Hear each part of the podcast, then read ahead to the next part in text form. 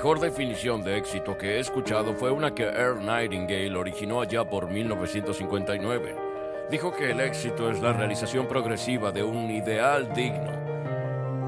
Desglosemos eso por un momento.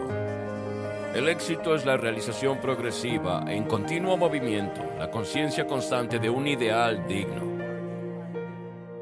Un ideal es una idea de la que te has enamorado el ideal es una idea con la que estás involucrado intelectual, emocional y físicamente. Así que no te preguntas, ¿eres digno de la idea? ¿Eres digno de el bien? ¿Es él digno de ti? Esto vas a hacer, cambiar tu vida. Intercambias tu vida por lo que sea que vayas a buscar. Así te decides por un objetivo, lo que sea que persigas. Asegúrate de que es digno porque estás intercambiando tu vida por ello.